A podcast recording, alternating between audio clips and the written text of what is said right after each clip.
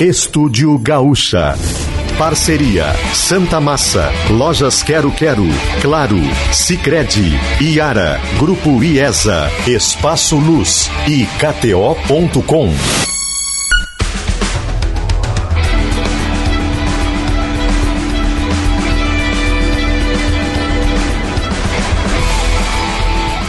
Ramon Nunes.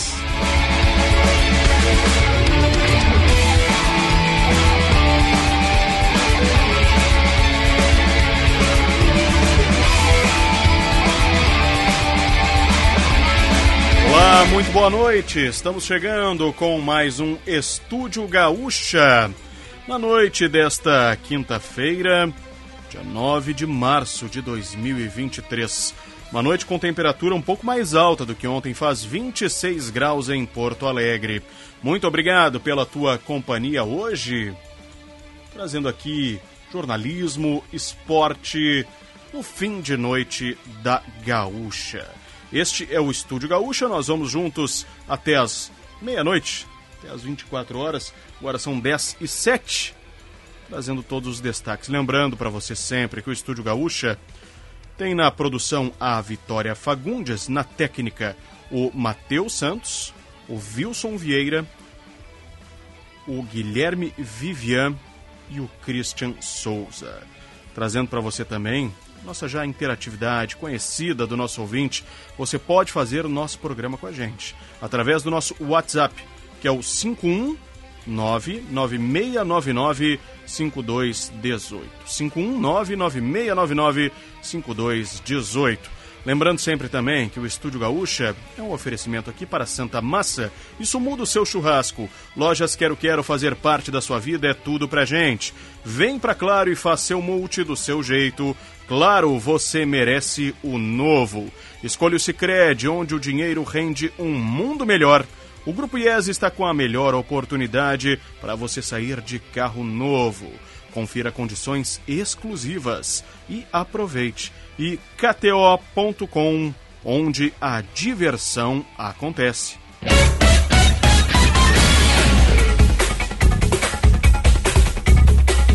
Dez e oito, as temperaturas pelo interior do estado.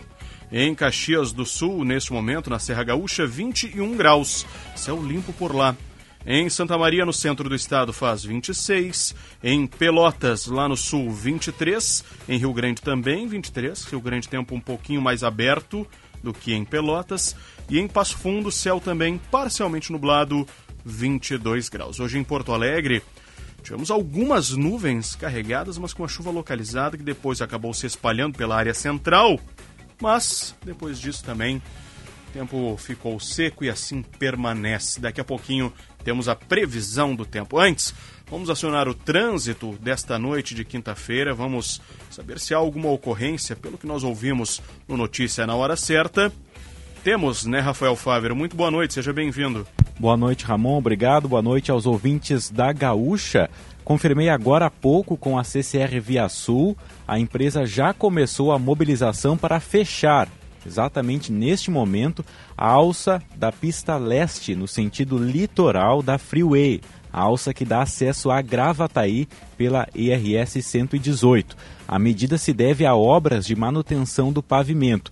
A previsão de conclusão do serviço é às 6 horas da manhã desta sexta-feira. A orientação para os motoristas é que eles utilizem a alça anterior, no quilômetro 68, também no sentido litoral. E é importante frisar também que a alça para Alvorada segue liberada, essa não tem alteração. E há uma outra situação também que merece a atenção dos motoristas na BR-101, em Três Cachoeiras, na altura do quilômetro 27. Um veículo teve pane mecânica e ainda está sobre a pista. A segunda faixa, no sentido de Santa Catarina, está interditada. São essas as situações do trânsito aqui na região metropolitana, nas rodovias gaúchas, Ramon, por enquanto. Muito obrigado, Rafael Fávero, que está na reportagem aqui hoje à noite. E qualquer nova situação vai atualizar para a gente. Bom, nosso assunto hoje segue mais ou menos né, parecido com o de ontem. Nós vamos falar sobre educação. mas sobre ciência e principalmente sobre mulheres na ciência.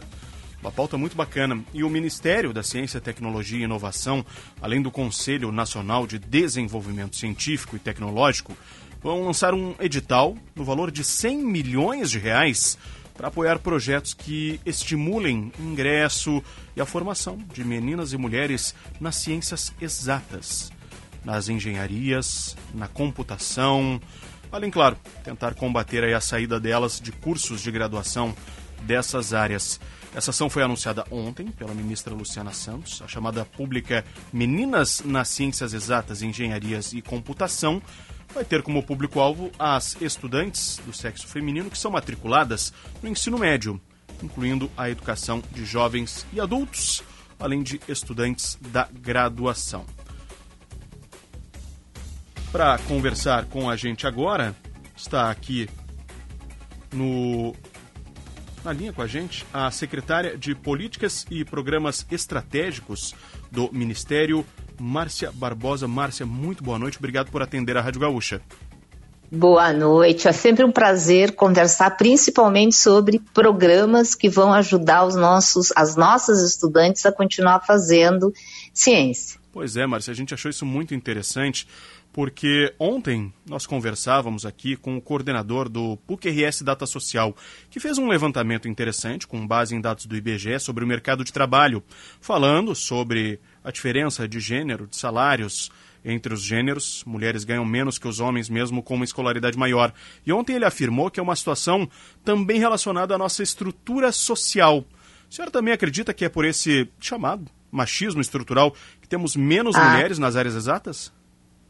Com certeza. Só para dar um exemplo do que, que isso representa, no ingresso da carreira das exatas, as mulheres são 30%. Mas lá no topo, quando eu for olhar, por exemplo, a Academia Brasileira de Ciências, as mulheres são 4%. Tá?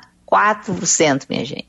Então, assim, tem um decréscimo, em todas as áreas há um decréscimo, mas quando os números começam muito baixos, como na área de exatas, é, esse decréscimo tem um grande impacto. Então, qualquer área de trabalho que a gente vê, sobe na carreira, o percentual de mulheres diminui.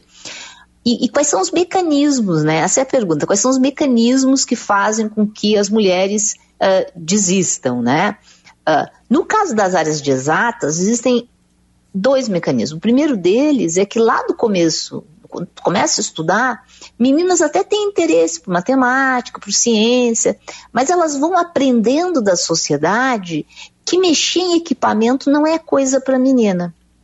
E a partir desse, vamos dizer assim, desse aprendizado social, elas se afastam dessas áreas de exatas. Pois é, Aliás, os próprios meninos ganham uh, bloquinhos de montar casas para se tornar engenheiros e meninas ganham cozinhas, né?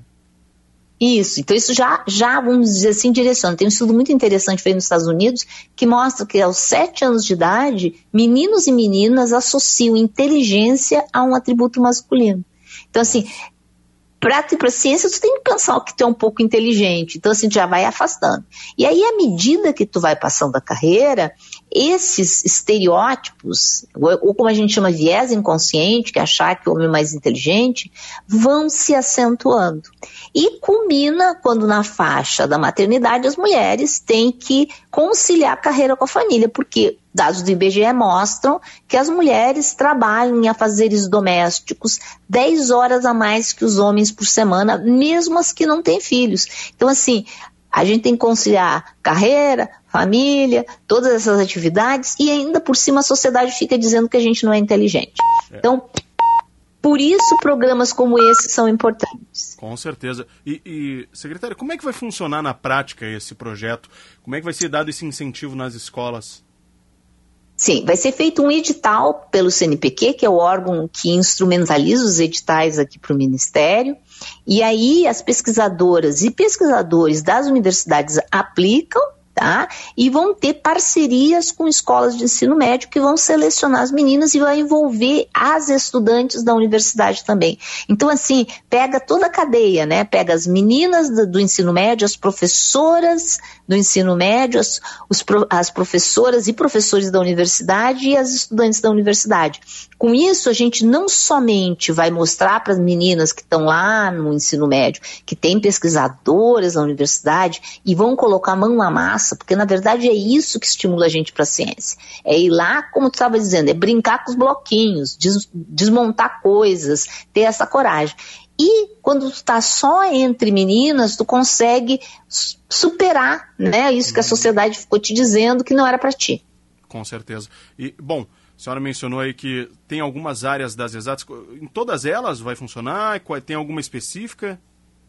Não, vai funcionar aí, vai ser para física, química, ma as matemáticas entram, engenharia também entra, então assim, informática. Vou dizer as duas áreas piores, segundo os números estatísticos de participação de mulher, são informática e física. Tá? Então a gente tem que dar uma especial atenção, principalmente porque a informática é associada com um enorme mercado de trabalho Sim. que a gente precisa ter mais diversidade. E por que, que essa diversidade é importante? Obviamente por questões de democracia, direitos humanos, a mulher pode estar onde ela quiser estar. Mas tem um ingrediente muito relevante, que é o fato que quando tem diversidade, pessoas que pensam diferente em qualquer atividade humana, acontecem ideias mais disruptivas. Porque tu tem mais opções de pensar, né? Então, diversidade também significa mais dinheiro, mais ideias eficientes. Então, a gente precisa apoiar a diversidade também porque a gente quer ser eficiente. Sim, secretária, felizmente, felizmente, nos últimos anos, a gente tem dado mais luz, mais atenção, tem falado um pouco mais sobre isso. Mas isso ainda, claro, não reflete plenamente no mercado de trabalho e nas universidades, porque como a gente começou a falar agora, talvez ainda não tenhamos ações na educação de base. A senhora acredita que daqui a quanto tempo nós teremos realmente mais mulheres nas áreas das ciências? Ah, eu tenho expectativa que a gente faça mais rápido do que as estatísticas mostravam que não levar 100 anos. Não vão levar 100 anos. Eu espero que a gente fazendo muitas ações positivas como essa, como outras ações que estão emergindo, a gente consiga corrigir e sim, a gente tem um quadro totalmente diferente, eu sou muito otimista, nos próximos 10 anos. Então a gente tem que trabalhar, trabalhar para ter mais diversidade, e mulheres é um aspecto da diversidade, mas também existem outras formas de diversidade, ah, atuando na construção de medidas, com, primeiro assim, compensatórias como essa, e depois fazendo com que o mercado de trabalho compreenda que tem que ter pessoas, oportunizar todas as pessoas para estar tá trabalhando lá.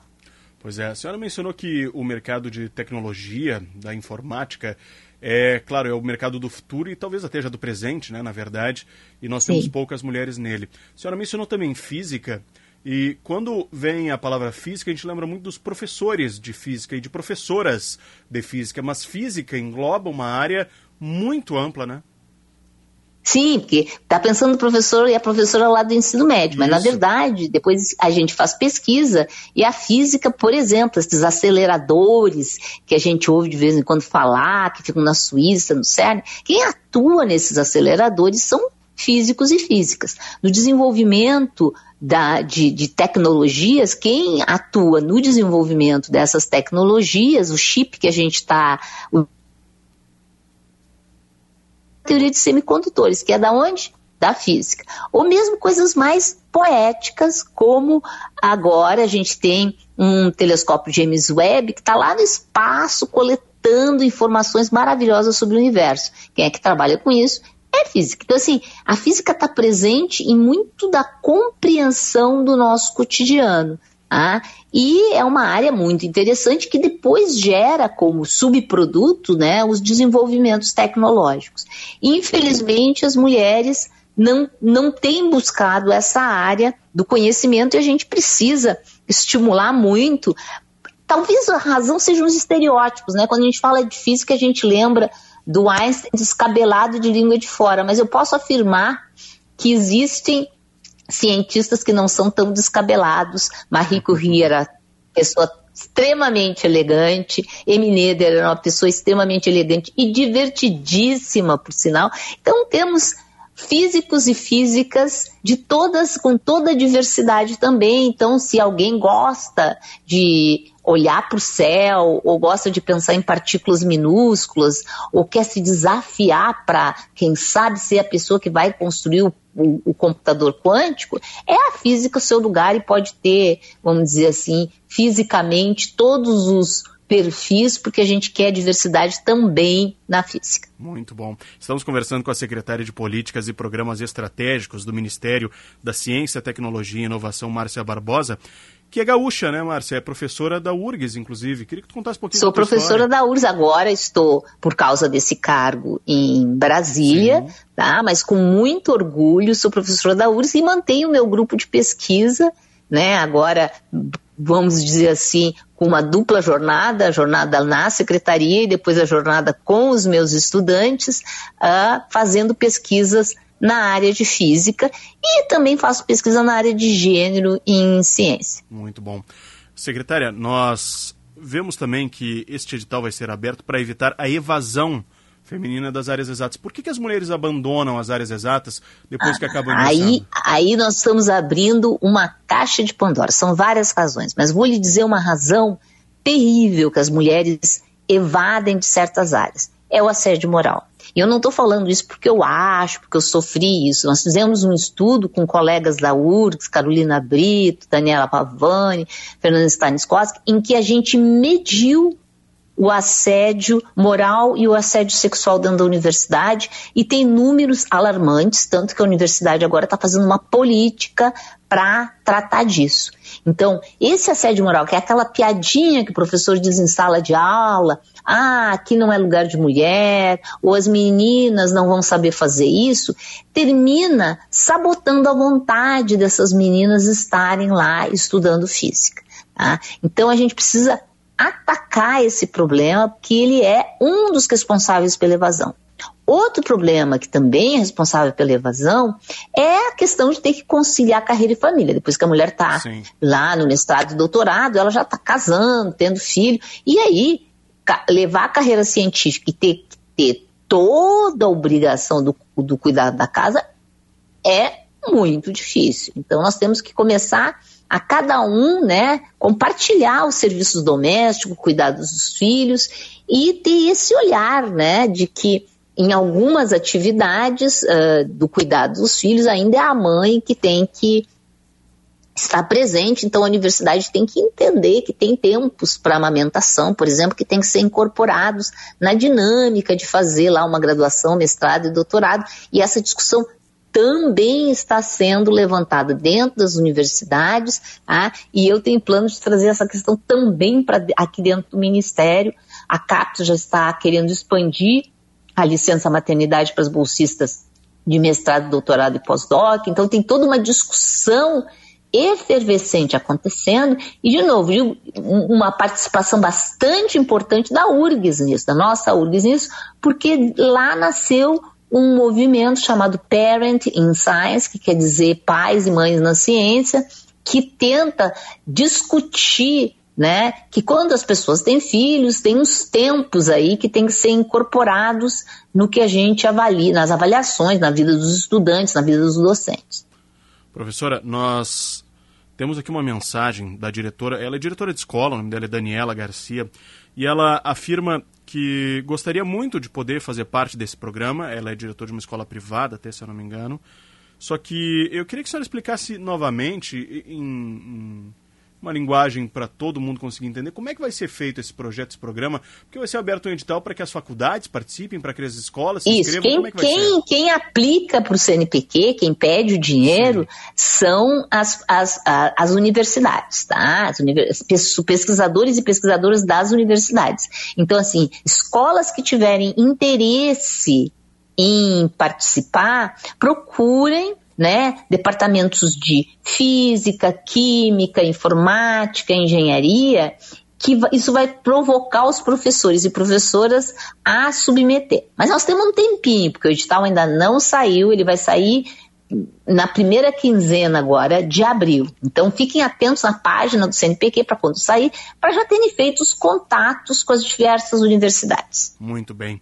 Secretária, temos mais alguma ação do Ministério que a senhora gostaria de destacar? Olha, o Ministério está realmente provocando uma, uh, uma revolução de ações, mas deixa eu dizer uma coisa que aconteceu hoje que é uma reunião para a gente tratar do que, que a gente vai fazer com a questão uh, dos ataques de tubarão lá em Pernambuco. Tá? Parece tão distante do nosso Rio Grande do Sul, mas o mesmo, o mesmo processo de desequilíbrio ecológico que levou o que está acontecendo em Pernambuco pode acontecer em outros estados do Brasil. Sim. Então a gente está pensando num programa para compreender isso. Amanhã eu vou ter uma uma reunião com a rede vírus. Isso, aquela mesma rede que, que, que criou testes quando a gente estava com a Covid, ela continua ativa. Por quê? Porque nós temos outros vírus e outras ameaças que podem estar aí. E a gente quer estar preparado e preparada para caso isso aconteça, a gente já ter a saída, não ter que sair correndo, que nem foi no caso da Covid. Então, assim, todos aqui, assim, é estou chegando agora do Ministério, a gente teve muitas reuniões, porque muita coisa está acontecendo e muito mais coisa vai acontecer, porque a ciência voltou, a ciência vai estar assim na pauta e a gente vai ter que trazer para a população resultados científicos secretária de Políticas e Programas Estratégicos do Ministério da Ciência, Tecnologia e Inovação do Brasil, Márcia Barbosa. Muito obrigado por atender a Rádio Gaúcha. Sucesso aí no Ministério, que nós levemos a ciência cada vez mais longe. Muito obrigado, uma ótima noite. Obrigada e boa noite. Aí está, e olha, trouxe uma notícia nova, uma boa notícia, de que o Ministério está também em conjunto tentando descobrir, né?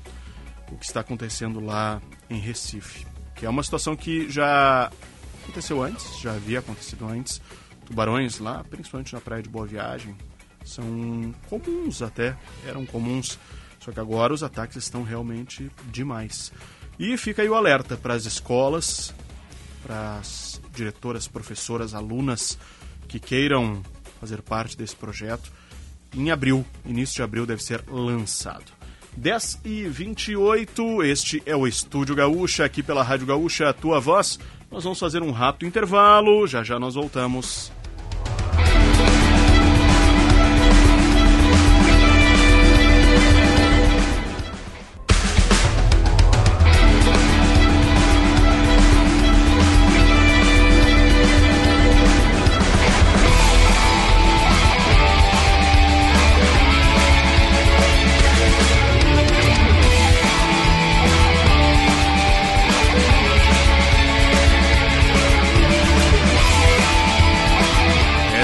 Marcou o sinal da Gaúcha. Estamos voltando com o Estúdio Gaúcha. Aqui na Rádio Gaúcha, a tua voz. Temperatura agora na capital, atualizando aqui para os nossos ouvintes. Na capital, não em Caxias do Sul. Na capital, vamos para abrir no nosso sistema. 25 graus, caiu um grau a temperatura. Estamos a conhecida temperatura ambiente. Será que ainda está abafado na rua? Será que ainda está quente? Eu acho que depois da chuva deu uma refrescada, né? Pedir pro nosso ouvinte nos mandar aí, conta pra gente como é tá o clima aí na rua. Tá tudo certo? Tá mais tranquilo, tá mais ameno? Hoje de tarde o sol tava suando um pouquinho no sol. Vamos até aproveitar e atualizar a previsão do tempo com a Luísa Schirmer. Diga lá, Luísa, boa noite. Boa noite, Ramon, a todo mundo que nos acompanha. A perspectiva para sexta-feira é de que o dia comece com tempo firme em todas as regiões do Rio Grande do Sul. No entanto, há previsão de pancadas de chuva em áreas do sul e também do norte. A temperatura mínima deve ser registrada em São José dos Ausentes, na Serra, onde deve fazer 14 graus por lá, uma região já tradicionalmente fria. Já a máxima de 36 graus ocorre em Camacuã, no sul do estado. Aqui na capital, os termômetros variam entre 22 e 33 graus. E muita atenção, Ramon, porque o Instituto Nacional de Meteorologia, o INMET, emitiu um alerta laranja hoje para uma onda de calor que atinge parte do território gaúcho até a próxima segunda-feira. A temperatura deve ficar até 5 graus acima da média na fronteira oeste, no noroeste e em parte do norte da região central e da campanha. Além do calor, também atenção para o clima seco nos próximos cinco dias. A umidade relativa do ar deve ficar abaixo de 20% nessas regiões mais afetadas e abaixo de 35% no resto do estado. Lembrando para a Organização Mundial da Saúde, o nível ideal é entre 60% e 80% a umidade relativa do ar. E trazendo agora aqui um pouco da previsão de amanhã para essas regiões mais afetadas pelo calorão, em Uruguaiana a mínima deve ser de 24 e a máxima de 36 graus nessa sexta-feira. Em São Borja, ali na mesma região, as temperaturas devem variar entre 20 e 35 graus, com tempo aberto e poucas nuvens. Já em Bagé, na campanha, tem previsão de chuva com trovoadas e os termômetros variam entre 21 e 35 graus, mesma temperatura prevista em Santa Rosa, no noroeste. E claro, Ramon, lembrando sempre situações como essa, é necessário a gente ter um cuidado extra com a saúde, ainda mais quando tem a junção de calor com tempo seco. É indispensável o uso de protetor solar, bonés ou chapéus e roupas também que auxiliem na proteção. E para quem faz exercícios ao ar livre, a indicação é planejar o horário, evitando a faixa entre as 10 horas da manhã e as 4 horas da tarde, que é quando o sol está mais forte. E, claro, buscando locais na sombra sempre que possível. E nem precisa falar, né, Ramon? Muita água, beber muita água, então, ao longo desses cinco dias, para quem vai estar nessas regiões de muito calor. Obrigado, obrigado, Luísa Schirmer, atualizando, portanto, a previsão do tempo. Os placares de hoje, temos jogos aqui pela Libertadores da América. Tivemos um jogo com um time brasileiro e o Fortaleza perdeu para o Cerro Portenho por 1 a 0. Gol do Diego Churin. O Huracan vai empatando com o Sporting Cristal, jogo que ainda está em andamento, começou às 9, ainda está em andamento. Pela Sul-Americana, não tivemos brasileiros em campo. Temos hoje também jogos da Copa do Brasil. O Náutico venceu o Vila Nova por 2 a 1. O Náutico saiu classificado. Botafogo de Ribeirão Preto venceu o São Raimundo de Roraima por 3 a 1. Botafogo saiu classificado e o Santos vai vencendo o Iguatu por 2 a 0. Estamos no primeiro minuto do segundo tempo, do segundo tempo de jogo. 10 e 34. Antes da gente ir a Brasília com a Samantha Klein, deixa eu ler um recado aqui que interessa muita gente. Quer aprender a fazer escolhas inteligentes para o seu bolso, mas sem deixar os seus sonhos de lado? Então o GZH Conversa, dia 20 de março, é para ti. Em um bate-papo online gratuito, você vai aprender a investir, construir um patrimônio dentro da sua realidade e muito mais. Acesse www.gzh.rs barra conversa e garanta a sua vaga. É gratuito, dia 20 de março, às 7 e meia da noite. Agora 10 e 35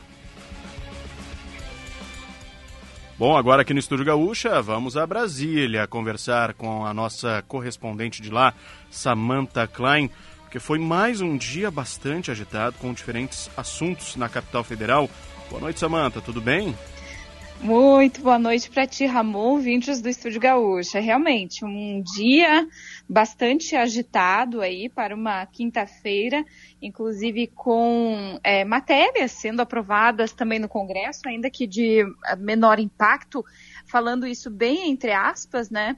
A gente teve aí repercussões também no Senado em relação às comissões, até porque a oposição ao governo não foi contemplada e está aí até ameaçando buscar o Supremo Tribunal Federal para obter representatividade. Isso é o caso do PL, do PP, republicanos e também do Novo. Pois é. E, e qual é o desenrolar dessa história, Samantha? Bom, essa história ela teve mais um capítulo uh, hoje pela manhã, com reunião de lideranças, lideranças dos partidos e o presidente do Senado, Rodrigo Pacheco, até porque ontem foi a eleição do, das comissões permanentes, né? Nós tivemos aí, inclusive, é, Paulo Paim, representante aí gaúcho, com uma comissão, né? A Comissão de Direitos Humanos, mais uma vez a recondução do senador Davi Alcolumbre para a Comissão de Constituição e Justiça, que é a mais impactante, a mais importante da casa, afinal de contas, se não passa ali, não segue adiante para plenário. E o líder do PL na casa, Carlos Portinho, disse que é, se não houver, portanto, um acordo para a criação de pelo menos três comissões e representatividade desse blocão de partidos, que inclusive tem até um nome, ele tem um, um, um nome o seguinte, Bloco Parlamentar Vanguarda, né, que reúne ali PL, PP, 23 membros de diferentes partidos lá no Senado, são esses partidos realmente da oposição. Carlos Portinho disse que até o momento não houve uma sinalização de Rodrigo Pacheco para a criação de novas comissões, pelo menos três, e sob a alegação do critério da proporcionalidade na representação de comissões, poderá buscar sim o STF. A gente tem até uma fala dele aí, vamos ouvi-lo. Hoje o partido deve se reunir e ficar à vontade agora para adotar o caminho, que é o caminho que garanta ah, o que a Constituição ah, obriga, que é a proporcionalidade. E que essa decisão, seja para um lado ou para o outro, valha no foro apropriado para o futuro, inclusive, para que a gente não tenha mais essa discussão e possa saber se na próxima eleição, se a hoje oposição for situação, se ela é usada a mesma prática, embora já diga, acho que é muito ruim para o funcionamento da casa, mas se isso é válido ou não. Depois dessa reunião de líderes, Pacheco disse que a questão ainda está em discussão. A frase dele foi exatamente essa há essa pretensão, mas por hora não decidimos isso ainda. Vamos fazer esta avaliação. Ou seja, nem que sim, nem que não, muito menos pelo contrário, é. né? Ele deixou a questão Bem aberto. em aberto. em aberto. Bem aquele estilo mineirinho, né? Que tem o, o senador Rodrigo Pacheco. Samanta, uma outra informação de hoje, mais um desdobramento do caso das joias foram agora apreendidas da comitiva do governo de Jair Bolsonaro. A Receita Federal enviou agora ao Ministério Público Federal documentos sobre essa apreensão. Temos algum prazo para uma novidade nesse caso, Samantha? Olha, mais, algum, mais um desdobramento desse caso, né, com essa entrega, portanto, ao, ao MPF, Ministério Público Federal, é, dessas informações, porque o MP o, o, MP já tinha se manifestado a respeito de fazer uma investigação também nesse, nesse sentido, é, mas ainda não havia uma investigação de fato instaurada no Ministério Público Federal. Então, esses pedidos de informação foram feitos de forma informal, porque não há meio ainda para notificação uh, oficial. Mas o, o, o, órgão pode sim abrir essa investigação formal e lembrando que um inquérito já está em curso é, pela Superintendência da Polícia Federal em São Paulo. Então ainda não tem assim um prazo, mas é uma investigação que ela está em curso. O que, que acontece? O prazo agora é, somente para organização de dados, né? 20 dias para organizar essas informações, é, acelerar, portanto, esse processo. Então, é mais um caminho para a investigação. Em outra frente, o, o ex-ministro de Minas e Energia, Bento Albuquerque, vai prestar depoimento na próxima terça-feira. A Polícia Federal ia ouvi-lo hoje, mas acabou adiando para a semana que vem. E um dos objetivos é esclarecer as muitas versões para a chegada dessas joias milionárias. Lembrando, aquele estojo com uh, colar, brinco, anel, diamantes uh, e também um relógio no valor de 16 milhões de reais, que seria para a ex-primeira-dama Michele Bolsonaro, também uma caixa com relógio, abotoadura, um rosário, caneta que ficou com o presidente Bolsonaro. Esse pacote acabou passando pela alfândega em Guarulhos. Então, o ministro vai ter que se explicar a respeito disso. Um assessor dele que tinha as joias para Michele Bolsonaro na mochila também terá de prestar depoimento. Então, é mais uma, um braço dessa investigação. Em outra frente, o Tribunal de Contas da União tem um acórdão desde 2016 que diz que esse tipo de bem ele não é personalíssimo, ele não é pessoal, bens é, pessoais mesmo, eles têm um valor módico, digamos assim, né? É, até 100 reais, mais ou menos, é um entendimento. Mas esse acórdão, é, ele vai basear uma possível decisão ou uma possível manifestação do TCU para que o ex-presidente Jair Bolsonaro devolva essa caixa que ficou com ele. Pois é. Samanta, além disso, temos um outro assunto que é ligado aqui ao Rio Grande do Sul. Câmara dos Deputados quer criar um grupo para acompanhar as investigações sobre o caso de trabalho análogo à escravidão aqui na Serra, né? É, sobre esse vergonhoso caso, portanto, é, envolvendo né, o resgate de é, mais de 200 trabalhadores em Bento Gonçalves, trabalhadores terceirizados que foram trazidos do Nordeste, em especial da Bahia, e esse grupo de deputados federais, capitaneado pela Denise Pessoa, deputada federal gaúcha, então, uh, de Caxias do Sul, né, uh, que é do PT do Rio Grande do Sul, ela propôs, junto com o Dionilson Marcon, também do PT do Rio Grande do Sul, e Rogério Correia, do PT de Minas, a formação de uma comissão externa para acompanhar em loco a investigação que vem sendo feita, os trabalhos aí também feitos pela Polícia Federal, Ministério Público, Ministério Público do Trabalho ela ressalta que é, é, um entendimento de que há necessidade de fazer esse acompanhamento e agora aguarda que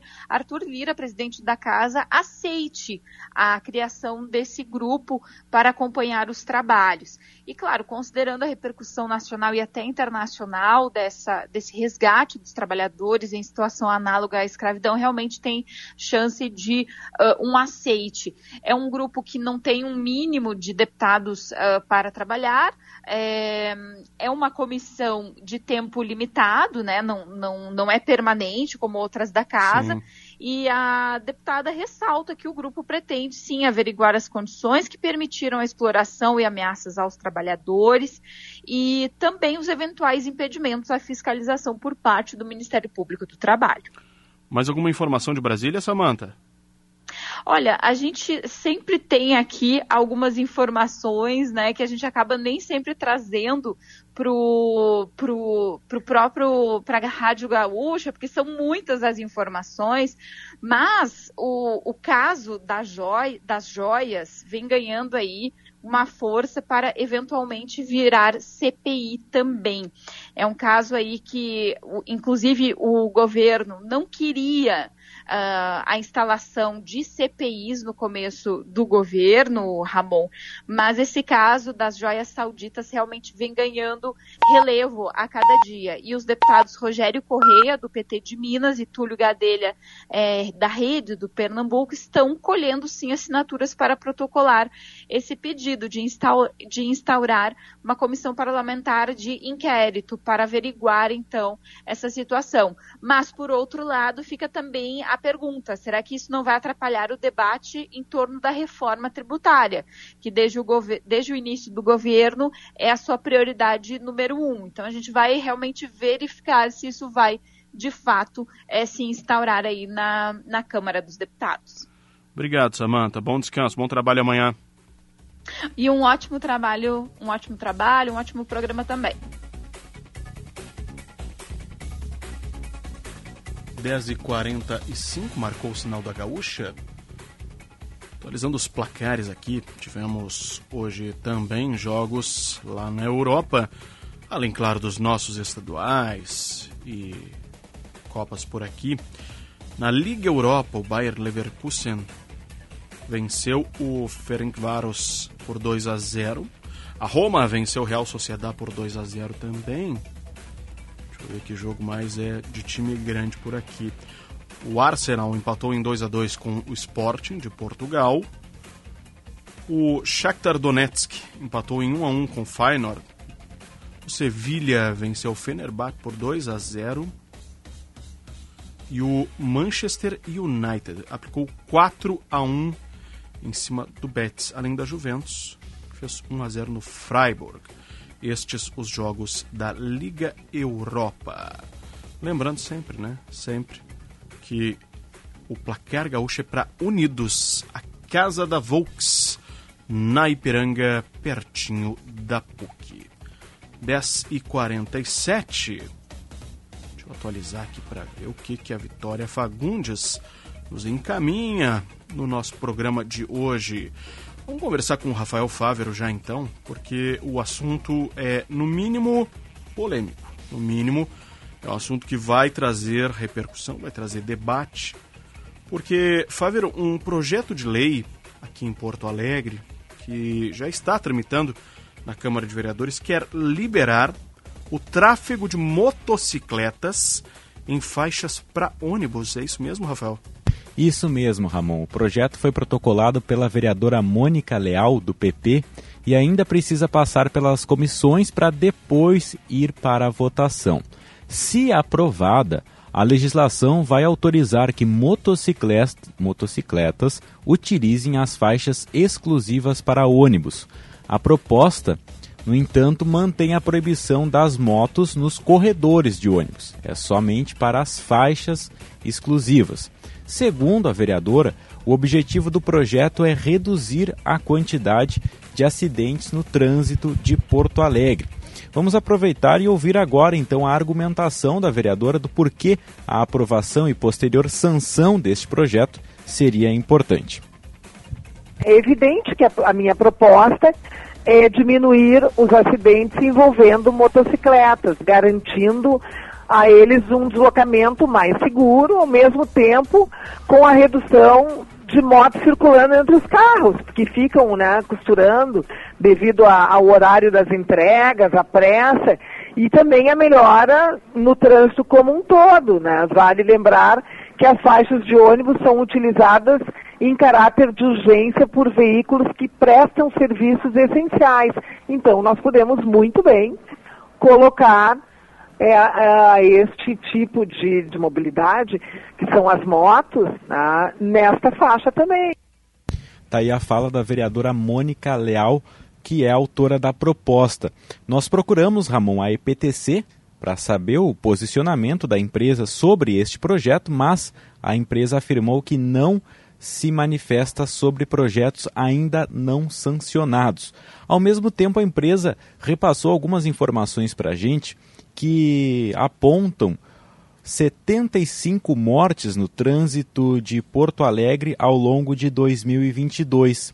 Dessas 75 mortes, 41 tiveram o envolvimento de motocicletas, o que representa quase 55% dos casos. A vereadora Mônica Léo espera que o projeto entre para votação em até 30 dias, Ramon. Obrigado, Rafael Fávero. Já deixo a pergunta para os nossos ouvintes aqui, principalmente para a categoria de motociclistas e também motoristas de ônibus. O que vocês acham dessa pauta? Claro, né? Acredito que precisaríamos de um embasamento técnico, um estudo técnico para saber realmente se reduz o número de mortes de motociclistas por eles andarem na faixa de rolamento exclusiva para ônibus aqui em Porto Alegre. Vamos ver o que acontece com esse projeto que foi protocolado na Câmara de Vereadores. Boa noite, povo da Gaúcha. Aqui em Gravataí está terrível o calor durante o dia. Agora a noite está melhor. Um abraço da Luzia. Grande abraço, Luzia. Boa noite, aqui é o Marcos Vinícius, da cidade de Rio Grande. Ligadinho na Rádio Gaúcha. Um abração, um grande abraço. O programa está nota 10, diz ele aqui. Obrigado, muito obrigado. Boa noite, gostaria de fazer uma sugestão de reportagem. Parece simplório, mas não é. Sobre os fios diversos que estão caídos em Capão da Canoa. É assustador. É o que diz o Paulo Eduardo, lá de Capão da Canoa. No Eli Premaor de Bento Gonçalves, céu limpo, temperatura de 20 graus lá em Bento. Outro ouvinte aqui está escrevendo ainda. Boa noite, Luiz Antônio de Souza. Grande abraço. Boa noite, sou de Santa Vitória do Palmar, mas agora estou em Pelotas. Embora a noite esteja muito calor, só uma ceva gelada na rua para aguentar, diz o José Luiz. Tem o local ainda, né? Na rua. Específico. Outro ouvinte manda aqui. Novo Hamburgo está muito quente agora. É o Neri. Outro ouvinte manda aqui. É o Cláudio Elias, nosso ouvinte assíduo lá da ilha da Torotama. Céu claro, lua cheia, temperatura de 24 graus aqui em Rio Grande. De amanhã até domingo vai ter um evento por lá de toda a região sul do estado, além de outros eventos religiosos. O Leandro. Leandro diz que na BR-116. Ah, passando uma informação de trânsito que a gente vai passar para o Rafael Fávero, nosso, nosso repórter, para ele dar uma apurada, para a gente ver se ainda segue essa informação, para a gente repassar para os demais ouvintes. O Pravato, motorista executivo, diz que está na escuta lá em Concórdia, Santa Catarina. O Almeida manda também uma outra ocorrência. O ouvinte fala aqui, por favor, falem do Inter e do Grêmio. O Inter murchou depois do Grenal. O ouvinte corneteando aqui. Outro ouvinte manda aqui, o Grêmio vai levar time reserva. Tava ouvindo com certeza o show dos esportes. Outro ouvinte manda aqui. Mateus de Farroupilha, 23 graus lá em Farroupilha. Ah, eu falei dos fios caídos e agora chove mensagem. No bairro Petrópolis, muitos fios caídos. Luiz, ali do bairro Petrópolis. Outro da Lomba do Pinheiro, ele fala aqui sobre a questão do projeto Seria melhor se os vereadores andassem de ônibus. Acho que os corredores de ônibus já têm um movimento muito bom. É o Luiz Antônio de Souza, da Lomba do Pinheiro. E a Lomba a gente sabe, né? Um bom trecho aí os ônibus ocupam, boa parte. O Beto Montiel, gaúcho lá em Belém do Pará, mandando um abraço. Noite linda aqui em Pelotas. Temos ouvintes em todas as partes do nosso Brasil, também do mundo. Muito obrigado pela audiência, pela companhia e também por nos ajudar a mapear, né? Principalmente mapear esse calor, essa onda de calor que a Luísa Schirmer falou que vai vir, onde está a chuva agora. Mapear também os acontecimentos aqui pelo nosso Rio Grande. Uma informação que é de hoje, falamos em mundo, né? uma informação que é do mundo e é importante. O presidente dos Estados Unidos, Joe Biden, se uniu hoje com o líder finlandês para reafirmar o apoio dos Estados Unidos para que a Finlândia entre rapidamente na organização do Tratado do Atlântico Norte, a OTAN, que informou a Casa Branca. Biden encontrou rapidamente o líder finlandês em visitar Washington e o presidente finlandês também se reuniu por lá com senadores e com assessor de segurança nacional da Casa Branca, Jake Sullivan. O nome do presidente é Sauli Niinisto. Sauli Niinisto. O presidente afirmou que reiterou o apoio firme à rápida adesão da Finlândia à OTAN. Lembrando né, que Suécia e a Finlândia pediram para ingressar na OTAN depois da guerra que acontece entre a Ucrânia e a Rússia. E a adesão dos dois países requer o consentimento unânime dos 30 membros atuais da OTAN. A Turquia e a Hungria ainda não deram o aval, mas essa situação já gerou também ameaças por parte da Rússia, por isso que a gente está sempre de olho nesse assunto. Outra matéria que é de agora à noite, uma informação de agora à noite, que quem nos traz é a Bibiana Dil, envolve ainda o caso das joias, porque o TCU, Tribunal de Contas da União, Bibiana, determinou que presidente Jair Bolsonaro, ex-presidente Jair Bolsonaro e o ex-ministro também vão ter que depor sobre essas joias, né? Sim, Ramon, vão ter sim. Uma decisão de hoje do Tribunal de Contas da União determinou que o ex-presidente Jair Bolsonaro não utilize e nem venda as joias que recebeu da Arábia Saudita. Ele poderá, ele vai ficar como depositário das joias, mas não poderá fazer nada com elas. A decisão do ministro Augusto Nardes também determina que Bolsonaro e o ex-ministro de Minas e Energia, Bento Albuquerque, sejam ouvidos, portanto, deponham ao longo dessas investigações. O conjunto de joias de que trata essa decisão é avaliado em 3 milhões de euros. Esse pacote, Ramon, que chegou ao Brasil em outubro de 2021, na comitiva oficial do então ministro de Minas e Energia, comitiva que representou o governo em viagem à Arábia Saudita. Ramon. Obrigado, Bibiana Dil, trazendo o noticiário de última hora. Seguindo o noticiário internacional, aqui mais uma informação que sete pessoas morreram e várias outras ficaram feridas depois de um tiroteio hoje na cidade de Hamburgo, no norte da Alemanha. Polícia de Hamburgo não confirmou o número de mortes, declarou que vários ficaram feridos, alguns fatalmente. A informação do número de mortes é da imprensa local. De acordo com as informações iniciais, o tiroteio ocorreu em uma igreja por volta das 9 horas da noite, em horário local, 5 horas da tarde em Brasília. O local é conhecido por ser um centro religioso para testemunhas de Jeová. Ainda não se sabe, portanto, o que aconteceu por lá. Nós temos um tiroteio com sete mortos, segundo a imprensa local, em uma igreja na Alemanha. Olha, os ouvintes agora começaram a falar, ó. Um aqui está reclamando que vai trancar os ônibus. Dizendo que, que, ele dá uma sugestão aqui que acontece em São Paulo, né? Uma faixa para motos. É o Luiz que fala aqui. Realmente, São Paulo tem já uma faixa exclusiva para motos. Outro ouvinte fala: os corredores exclusivos foram criados para aumentar a velocidade comercial, diminuir o tempo de viagem dos ônibus. Diz ele, incoerente a proposta, espero que não prospere. É o Eloy, Eloy Reis. Outro ouvinte manda aqui: pode aumentar o número de acidentes. Boa noite, tá sem o programa, é o Cláudio lá de Uruguaiana. Obrigado, Cláudio, obrigado. Outro manda aqui, 25 graus, céu limpo em Encantado. É o Fred Camargo lá de Encantado. Os nossos ouvintes participando aqui com a gente. Ler mais uma aqui porque ele está desesperado. Boa noite, Freitas, lá de Caxias. Boa noite, Freitas. Ah, e esse aqui eu vou ter que ler porque é de longe. Ouvindo pelo aplicativo de Cuiabá, no Mato Grosso, 25 graus, o nosso ouvinte Vitor. Os ouvintes da Gaúcha participando através do 51 996995218. Lembrando para você que o Estúdio Gaúcha é um oferecimento de Santa Massa. Isso muda o seu churrasco, com certeza muda e muda muito, né? Muda muito o nosso churrasco do dia a dia, a presença da Santa Massa. Ah, chegou uma mensagem aqui importantíssima. Daqui a pouco a gente lê uma corneta aqui para a dupla Grenal. Os ouvintes são fantásticos. Além do Santa Massa, lojas Quero Quero, fazer parte da sua vida é tudo pra gente. Vem pra Claro e faça seu multi do seu jeito. Claro, você merece o novo. E olha, escolha o Cicred, o dinheiro rende um mundo melhor por lá.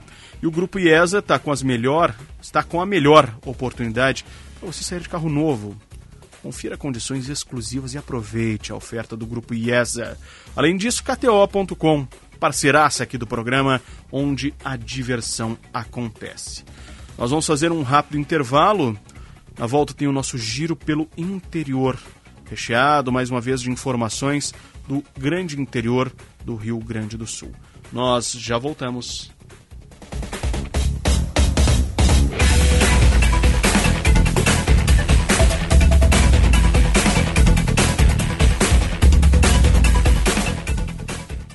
Você está ouvindo Estúdio Gaúcha.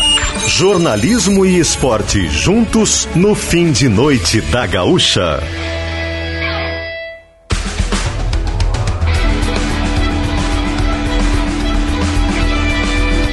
Ramon Nunes.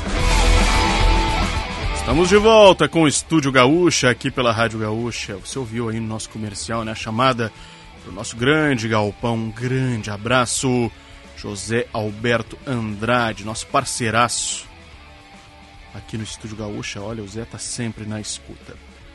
11 e 5, este é o Estúdio Gaúcha, aqui pela Rádio Gaúcha, a tua voz. Sempre, sempre com os nossos parceiros também. Santa Massa, isso muda o seu churrasco. Além dele, lojas Quero Quero, fazer parte da sua vida é tudo pra gente. Vem pra Claro, hein? Faça o multi do seu jeito. Claro, você merece o novo. Escolha o Cicred, onde o dinheiro rende um mundo melhor. E o Grupo IESA tá com a melhor oportunidade para você sair de carro novo.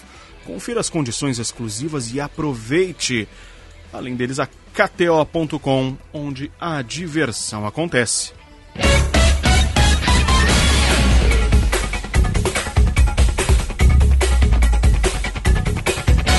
Sequência no Estúdio Gaúcha, nós vamos acionar o Lucas Abate. O Lucas Abate com uma história que, olha, mais uma, né?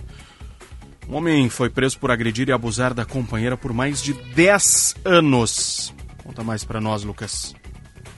O homem foi localizado na quarta-feira em Santiago, região central do estado.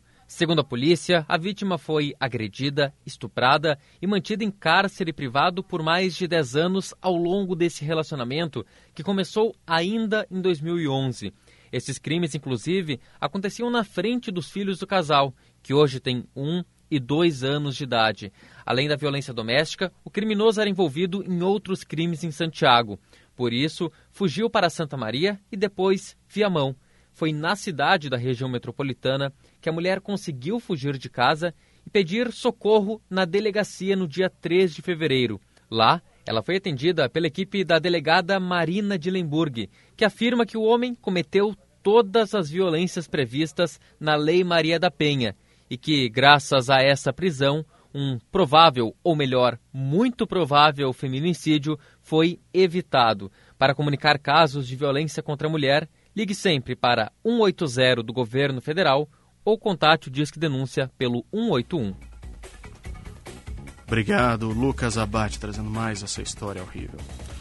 Bom, agora quem vem chegando aqui é o Jean Peixoto com uma informação dessa noite que depois de tentar matar a mulher com uma garrafa, o homem foi morto pela Brigada Militar no Vale dos Sinos. Jean, boa noite. Boa noite, Ramon. Boa noite a todos os ouvintes da Rádio Gaúcha. Então, o caso aconteceu na noite de hoje na cidade de Dois Irmãos, no Vale dos Sinos. Um homem de 33 anos foi morto após tentar matar uma mulher dentro de uma loja. Segundo a Brigada Militar, por volta de 7 da noite, os policiais foram chamados porque um homem estaria apedrejando uma loja de malhas. O suspeito invadiu a loja e, quando a brigada chegou, ele tentava perfurar o pescoço da vítima, que é uma mulher de 46 anos. Ele também trazia garrafas do tipo coquetel Molotov. Segundo os policiais, a mulher já tinha ferimentos no pescoço e o homem não permitia que ela recebesse ajuda. Devido a isso, os policiais precisaram efetuar disparos de arma de fogo para deter o agressor. O SAMU foi chamado ao local e atestou o óbito do suspeito. A mulher foi encaminhada ao Hospital Municipal de Novo Hamburgo, onde recebe atendimento. Ainda não se sabe a motivação do ataque e nem qual a relação entre o agressor e a vítima. O local segue isolado pela Brigada Militar e os policiais seguem no local aguardando a chegada do Instituto Geral de Perícias. Ramon. Obrigado. Jean Peixoto com uma outra informação de última hora aqui no Estúdio Gaúcha. Agora 11 e 9, 11 horas 9 minutos. Dando seguimento aqui ao nosso programa, trazemos o Cid Martins, porque a polícia investiga três integrantes de uma facção que negocia armas para assaltos e para segurança em pontos de tráfico na região metropolitana, Cid. Um deles foi preso na noite passada em uma casa no bairro Santa Teresa, em Porto Alegre. Agentes da terceira delegacia do Departamento de Investigações do Narcotráfico monitoravam as negociações durante este mês e passaram a acompanhar um carro. Um suspeito desceu do veículo e entrou na residência. No momento em que ele saiu, foi abordado e preso em flagrante. O homem estava com uma pistola 9mm idêntica às usadas pela Polícia Rodoviária Federal. No local foram encontradas várias réplicas de pistolas e fuzis. O delegado Gabriel Borges diz que esta é a segunda negociação de armas flagradas em março na cidade cidade. Os integrantes de uma facção vendem e alugam para quadrilhas executarem vítimas, mas também para fazer a segurança de pontos de tráfico e para roubos de carros e a pedestres. No caso de venda, a polícia descobriu que uma pistola vale 15 mil reais e um fuzil 50 mil reais. Para a Rádio Gaúcha, Cid Martins. Obrigado, Cid. Nossa Senhora. Dando prosseguimento aqui, vamos ler mais algumas mensagens, porque olha, tá chovendo mensagem hoje. O Derli Machado, lá de Palhoça, em Santa Catarina, mandou uma mensagem. Estou na estrada na França, chegando em Toulouse. Caminho de Roma, sempre ligado na melhor, chimarreando com a esposa, ligado nas notícias. É o Anderson e a Franciele Schmidt. Que legal, hein? Que legal, na França. Outro vinte manda aqui, sou professor. Muito calor por aqui em Palotina, no Paraná. Professor Juarez Mariani, obrigado pelo ótimo programa Informação. Obrigado, professor. Informação que nos no correr do dia não temos tempo de tomar conhecimento. Obrigado, obrigado. Esse é o intuito. Boa noite. Não tem que ter faixa exclusiva para motos, e sim educação no trânsito, pois os pilotos de motos andam até por cima das calçadas. Sou motorista de ônibus e vejo isso todo o dia. O Ricardo de Cachoeirinha, tá aí a opinião do nosso ouvinte. Márcio lá de Cuiabá também mandando mensagem, dizendo que é ouvinte da Gaúcha desde criancinha. O Cristiano Leal de Santana do Livramento a Marilene lá de Quaraí pelo aplicativo de GZH, o Joel Sant... na Freeway indo para Tubarão em Santa Catarina ligado na Gaúcha. Obrigado, um grande abraço para todos os nossos ouvintes. Agora 11 e 12.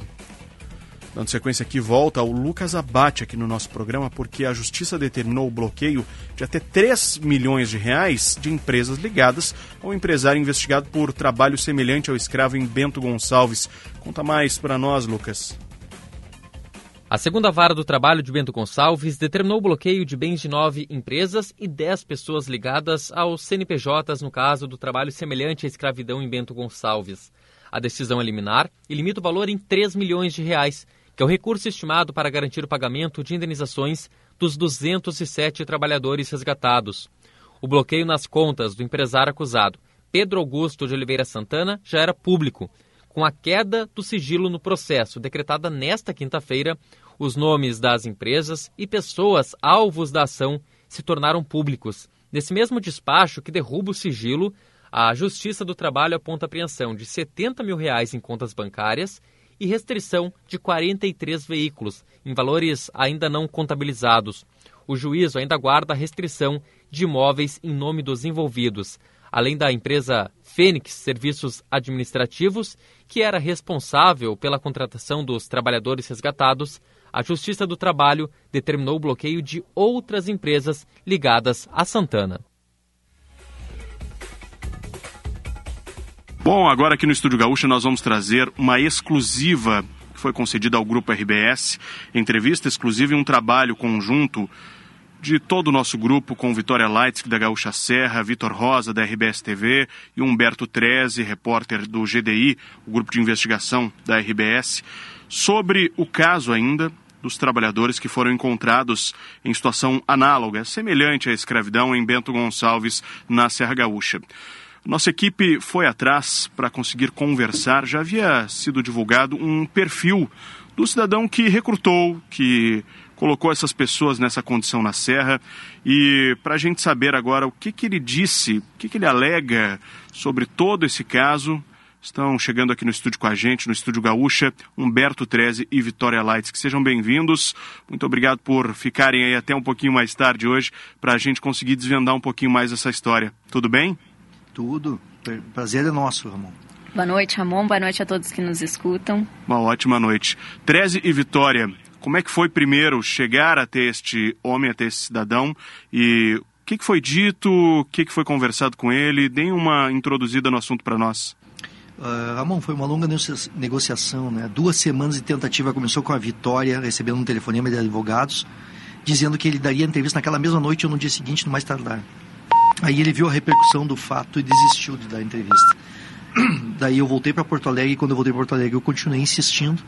E há dois dias atrás, uh, um dos advogados, uma advogada dele, baiana como ele, de confiança dele, uh, disse que ele estava disposto a dar entrevista, que tinham gostado do perfil que a gente fez do site, né, GZH, para Zero Hora, que pela primeira vez tínhamos tratado ele de forma humana. E aí ele, ele topou dar entrevista.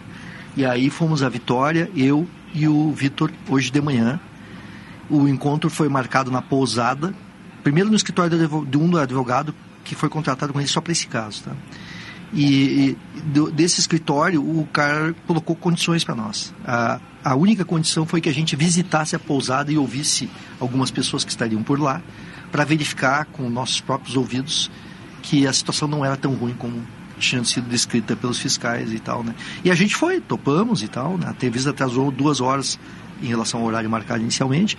A posada, né, Vitória Vitória esteve no dia, na, na noite dos fatos lá e pode relatar para nós aí como é que estava a posada hoje, como é que estava naquele dia. Pois é, Vitória, esse comparativo, né, foi arrumada, o que, que foi feito lá, foi mexido? Então, Ramon, a gente já teve, inclusive, um, um, longo papo por aqui no Estúdio Gaúcha, relatando detalhes de como que estava a pousada naquela noite do dia 22 de fevereiro. A gente conseguiu, após uh, a análise, né, a fiscalização do Ministério do Trabalho para caracterizar o local né, como um local sem condições de ser uh, considerado alojamento para trabalhadores, uh, a gente conseguiu entrar no, no, local, fizemos vídeos, fizemos fotos. Uh, naquela noite, naquela quarta-feira à noite, a, a, a condição era realmente insalubre, a começar que a gente não podia nem encostar nas paredes dos corredores, porque estavam todas escarradas, os colchões todos sujos, rasgados, o chão também muito sujo. Então era realmente uma uma situação uh, indigna de, de moradia. E hoje quando a gente entrou no local eu lembro que também um forte cheiro né um forte fedor digamos assim. E hoje quando a gente entrou parecia um novo local. Não, o, o, que os meus olhos nesse dia 9 de março viram não foi o que os meus mesmos olhos viram no dia 22 de fevereiro. O local estava limpo, uh, os colchões que estavam sujos, rasgados, já não estavam mais. A gente via que tinha uma uma várias camas só com estrado aparecendo, né? Não tinha o colchão, Sim. porque provavelmente eles colocaram no lixo. O chão estava limpo, as paredes também limpas. Então era realmente um novo cenário. Deixa eu fazer um adendo aí, Ramon. Claro. O, a gente questionou ele sobre isso. Né? Como é que miraculosamente o troço estava tão bom? E aí ele disse que quem tinha provocado aquelas condições insalubres eram os próprios empregados em brigas entre eles, e aí tinha resultado em quebradeira de, de negócio, e que também algumas questões de higiene eram relativas a eles mesmos, né? que, não é, que não eram os empregadores que deixavam daquele jeito, né? que eram os próprios casos dos mais de 200 homens e tal. É, a propósito de polícia, Ramon, né? como todos nós sabemos aí, é, tem policiais aqui de Bento Gonçalves sendo investigados por supostamente dar proteção a essa empresa, a essa pousada, né? e até a, a própria empresa do Santana, do nosso entrevistado, e, e ele e perguntamos se os policiais, se ele conhecia os policiais que estão sendo investigados e se ele tinha mandado bater nos empregados, torturar com máquina de choque elétrico e tal. Ele negou isso, mas admitiu que conhecia os policiais. E admitiu que, que de vez em quando os policiais apareciam lá, inclusive fardados, mas para conter brigas dos empregados. Não é o que apontam os relatos que eles fizeram ao Ministério Público do Trabalho e ao Ministério do Trabalho. A gente teve acesso a depoimentos de trabalhadores em que eles dizem que a chegada dos policiais era para impedir que saíssem de lá os que tinham dívidas com o Santana. Né? E essas dívidas contraídas ao longo da viagem de uma forma que eles não esperavam. Que eles dizem que tinham que pagar pela viagem, isso não era dito no início da viagem, que eles tinham que pagar pelos material de higiene e, e até, em alguns casos, por comida. Né? E, e, e, o Santana diz que nada disso aconteceu, que, que, o, que o dinheiro era limpo. Pois, é, pois é, e como é, como é que ele alega essas contradições? O que, é que ele fala sobre essas contradições que os trabalhadores estão inventaram todos? É, como é que vai ficar essa situação agora? Porque a polícia vai tomar o depoimento de todos ele acredita que uh, ele, ele é vítima de uma situação forjada. Inclusive, agora o Treze estava falando sobre uh, a restrição de liberdade né, do, do ir e vir desses trabalhadores em razão de dívidas contraídas muito pela, pelo consumo da alimentação, do alojamento e também de agiotagem que era feita dentro do, da pousada uh, que isso ele também diz não ter conhecimento, né, esses empréstimos e que ele não orientava, mas ele alega que ele está sendo vítima né, uh, de, armação. de, armação. Exatamente, e que uh, seriam, ele, ele disse, a gente perguntou diversas vezes se ele teria suspeito, inclusive uma hora eu mesma comentei que uh, ele era uma pessoa muito bem relacionada até a, a operação, ele teria algum inimigo, ele teria uma, uma sugestão de, de nome para quem pudesse estar uhum. armando contra ele, mas ele só alega que ele é vítima, mas não, não pontua exatamente nomes. Ele dá a entender que seriam rivais dele na, na, na, nesse mercado de arregimentação de mão de obra, tanto para vinícolas quanto para empresas de abate de carne aqui na, na região do Serrano. Mas ele trabalha há um bom tempo nesse ramo, né, Tereza? Mais de 10 Sim, anos. Exatamente. Humberto Treze e Vitória Lights, que na parceria com o Vitor Rosa da RBS TV, fizeram esse trabalho de conseguir uma entrevista exclusiva. Um grande abraço. Abraço.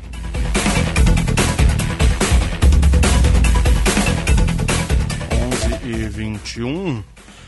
Esse caso todo está lá em GZH. Para quem quer ler a entrevista exclusiva feita pelo Humberto Treze, pela Vitória Lights e pelo Vitor Rosa da RBS TV. Ramon Nunes, boa noite. Há dois dias rachou a pista que vai de Curitiba para Paranaguá, causando grandes transtornos. É o Cristóvão Santos trazendo o detalhe para gente. Outra informação. A opinião aqui, ó. Os vereadores tinham que andar mais de ônibus e ver que precisa ter mais ônibus para diminuir o número de carros transitando. O problema das motos, aí ele faz uma ironia, que é o daltonismo. Para eles o sinal vermelho é verde. Andam em altíssima velocidade, passam o sinal vermelho, ocasionando acidentes. Roberto aqui de Porto Alegre. Roberto, não são só motociclistas, tem muito. Aliás, maioria, né? Os motociclistas é consciente. Tem motorista de carro que também ultrapassa sinal vermelho, motorista de ônibus, de caminhão, enfim. Sobre a questão dos motociclistas, acho que se for investigar bem, é possível que se encontre vários trabalhando em situação. Ah, ele faz uma, uma mistura de assuntos aqui, dizendo que a maioria trabalha por uma miséria, arriscando, arriscando a vida de outros. Aí tem que cuidar realmente no trânsito, né, para não se colocar em perigo. Não pode se colocar em perigo. Outro ouvinte manda aqui. Abraço para tia Liurinha, lá de Palotina, no Paraná, Alcindo. Grande abraço. Agora 11 e 11 23. 11 23, não é 11 11 não, 11 23. Vou dar uma sequência aqui para o nosso programa. Daqui a pouquinho eu trago mais mensagens, a gente vai lendo aqui. Os ouvintes vão trazendo, vão trazendo, a gente vai lendo cada vez mais informações e opiniões dos nossos parceiros de programa, né?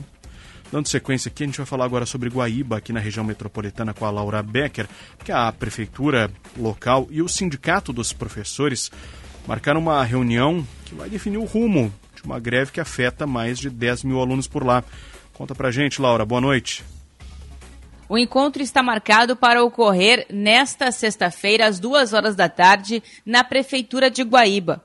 A greve inicialmente está prevista para encerrar nesta sexta.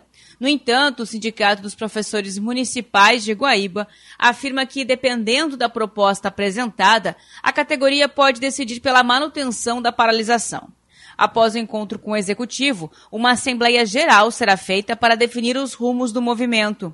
Conforme o sindicato, entre as principais demandas estão o cumprimento por parte da Prefeitura de Guaíba da lei do piso nacional e também do plano de carreira do município.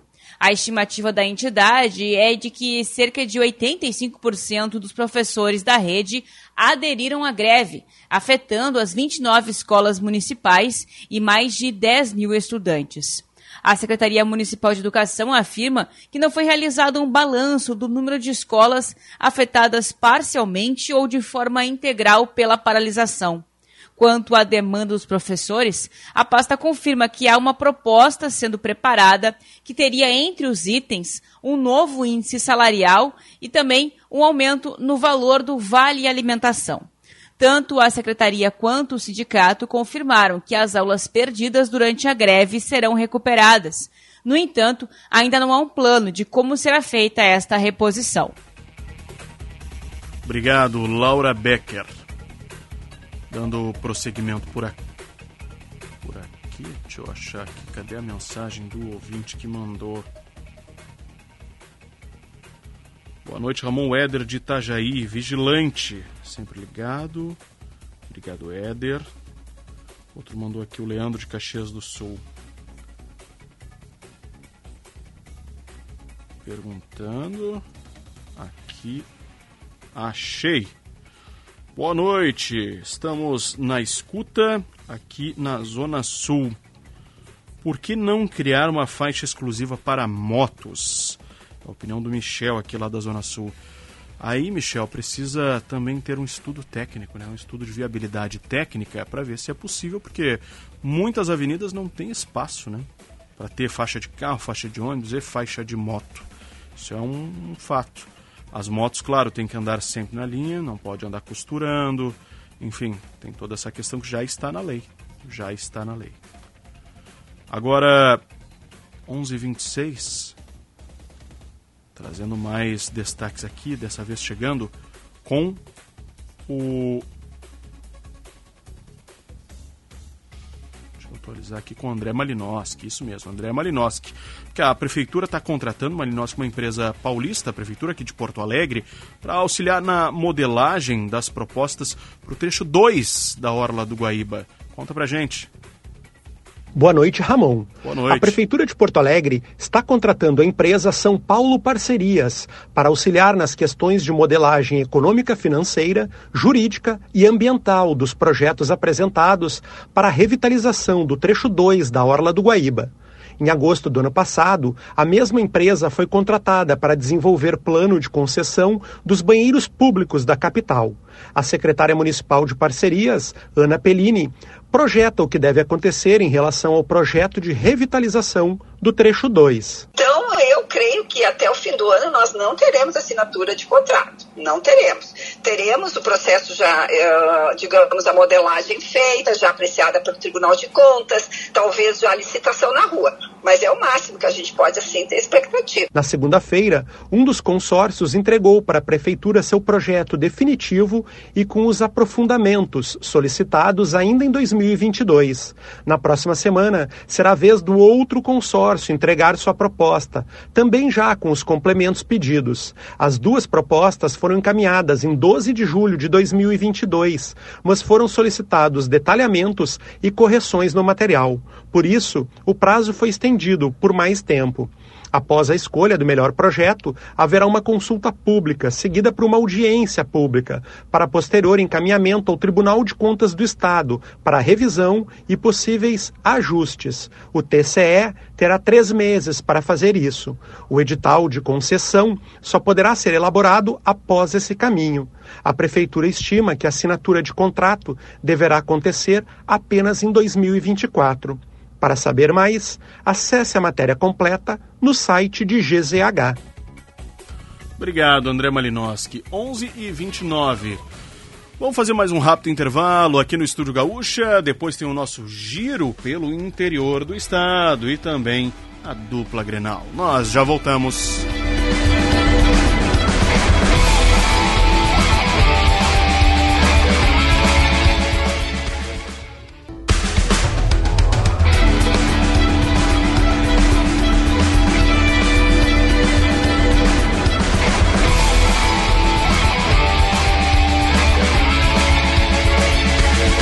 11:31 estamos de volta com o Estúdio Gaúcha aqui pela Rádio Gaúcha, a tua voz, nesta noite de quinta-feira, uma noite de céu parcialmente nublado e temperatura amena.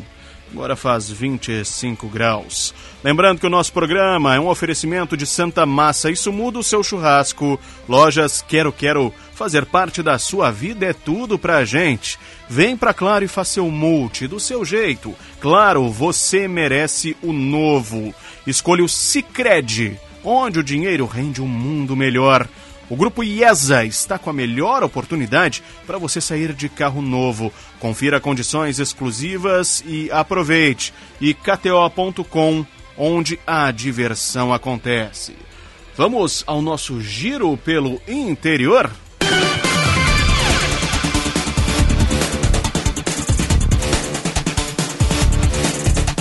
Começando com o Rafael Fávero. Porque, Rafael, uma ação da Polícia Civil apreendeu 600 mil reais em drogas em Santa Maria. Um homem de 36 anos foi preso, Ramon, em flagrante na tarde de hoje em Santa Maria, na região central do estado, pelos crimes de tráfico de entorpecentes, posse ilegal de arma de fogo e receptação. A prisão ocorreu durante o cumprimento de três mandados de busca e apreensão.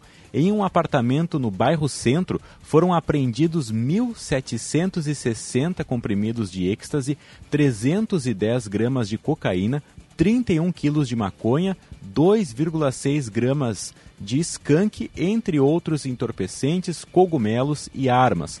Também foram encontradas máquinas de embalagem a vácuo, adesivos e também outros outras embalagens de plástico. O local funcionava como centro de armazenamento e distribuição de drogas. O homem foi encaminhado para a penitenciária estadual de Santa Maria. Ainda em Santa Maria, o Nayon Cursino traz a informação de que uma quantidade de água distribuída pela Defesa Civil em 2023 já atingiu quase 50% de todo o ano passado. É estiagem em Santa Maria, Nayon Cursino. Só nesses primeiros meses de 2023, a quantidade de água distribuída pela Defesa Civil de Santa Maria em função da estiagem no município já atingiu praticamente 50% do volume entregue em todo o ano passado. Até o momento, 3 milhões e 400 mil litros de água foram levados até 220 pontos do município, atendendo 450 famílias santamarienses que enfrentam dificuldades de abastecimento.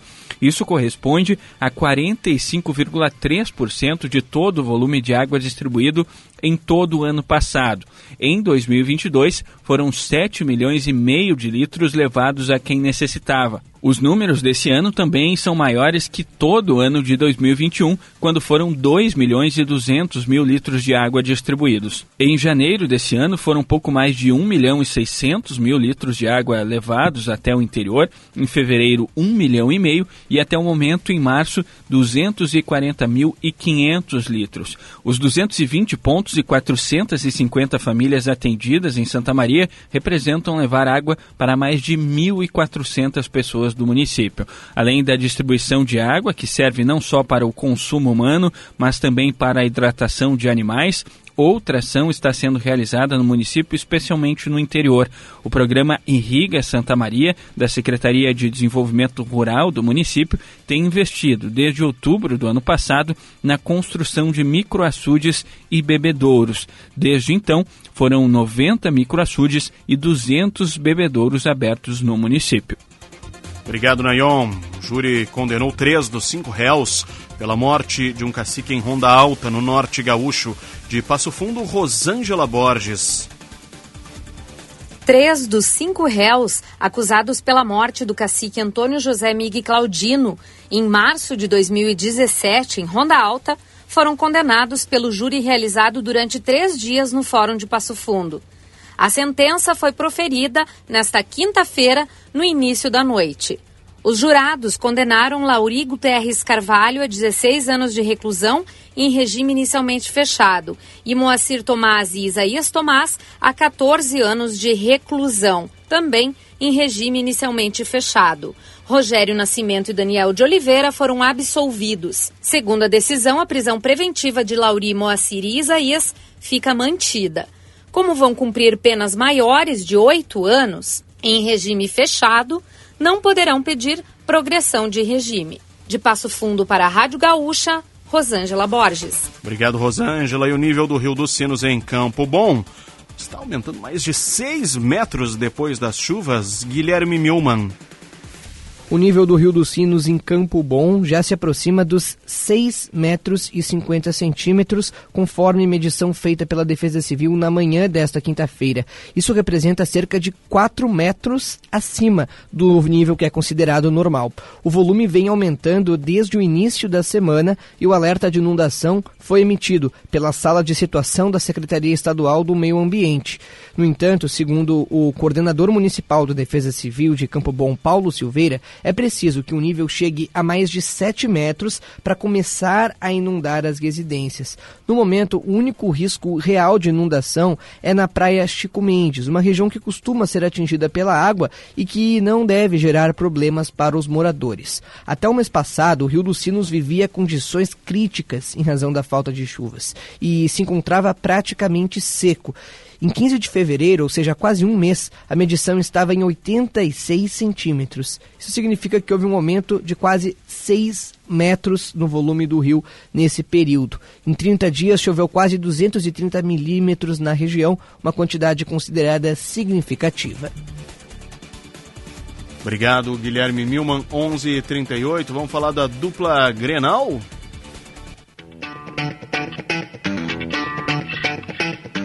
Quem? Vitória lá, Vitória Fagundes.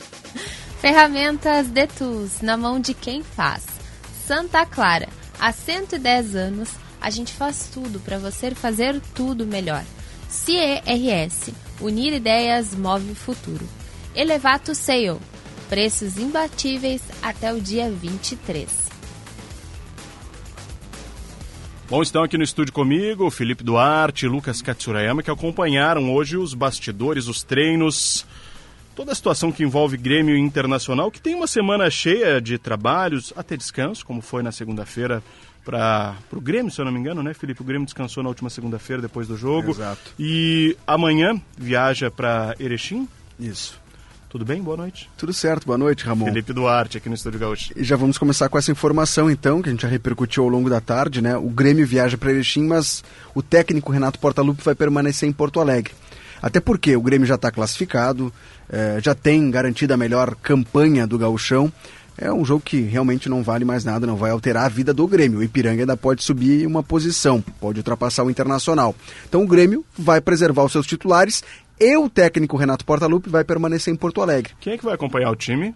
Ainda não foi divulgado, mas a tendência é que seja um, um membro da comissão técnica, né? Ou o auxiliar direto do Renato, Alexandre Mendes, ou então Vitor Hugo Signorelli, que é um auxiliar que foi trazido de volta para o clube com o retorno do Renato para cá e a permanência dele para essa temporada, né? Teve treino nessa tarde no CT Luiz Carvalho, a gente acompanhou, mas foi possível apenas uh, visualizar o período de aquecimento dos atletas. No aquecimento, uma boa notícia: o PP, que ontem deixou a atividade mais cedo, com dores no tornozelo direito, trabalhou normalmente. Então, um indício de que o PP não, não, não tem uma situação que preocupe a comissão técnica, fica à disposição. Como os titulares serão preservados, ele não vai viajar para Erechim. Por outro lado, o Vilha Sante não foi programado de novo. Ele hum. foi substituído aos 15 minutos do primeiro tempo no Grenal, né? E não teve diagnosticada nenhuma lesão muscular, mas apenas uma fadiga muscular. Então está sendo poupado, de fato, dessas atividades. E como é, o jogo do final de semana não interessa, não vai alterar em nada a vida do Grêmio, Vilha Sante está sendo resguardado já para o jogo da próxima quinta, contra o Ferroviário pela Copa do Brasil, ou então para o início do mata-mata no Gauchão. Agora, sobre o time que vai entrar em campo no final de semana, Ramon uma, forma, uma provável formação de reservas, né? Breno ou Grando disputando a titularidade, já que o Adriel tomou a posição, deve ficar O Adriel também não vai viajar, né? A lista de relacionados vai ser divulgada amanhã. O Grêmio vai treinar pela manhã e viaja no início da tarde. Inclusive eu que vou viajar para Erechim. E essa lista só vai ser divulgada depois da atividade. Até porque é o último treino, uhum. alguém pode sentir alguma Sim, situação. Pode ter alguma coisa. É, então a tendência é que o Adriel não viaje e o Breno e o Gabriel Grando disputem essa posição. João Pedro na lateral direita, o Fábio é o dono da posição, deve continuar aqui. Gustavo Martins, Bruno Vini e Diogo Barbosa compondo a defesa. Thiago Santos, Lucas Silva, Gabriel Silva, Galdino, Ferreira e Diego Souza. Essa é uma provável escalação do Grêmio para esse jogo, quatro e meia da tarde contra o Ipiranga, lá em Erechim. E uma outra informação que também é, a gente trabalhou hoje, né, durante a tarde. Aliás, gravamos uma entrevista com o técnico Renato Portaluppi, foi veiculada agora há pouco na íntegra no Show dos Esportes. E eu fiz o um questionamento, Ramon, ao, te, ao treinador do Grêmio, sobre Lucas Leiva. Porque ontem o Lucas foi submetido a uma nova bateria de exames para saber a questão cardíaca, né, uhum. que tem impossibilitado ele de jogar nessa temporada. Então, o, o, Renato mudou o tom da voz quando começou a falar sobre a questão do Lucas Leiva. É, e disse o seguinte, fazendo um breve resumo, né?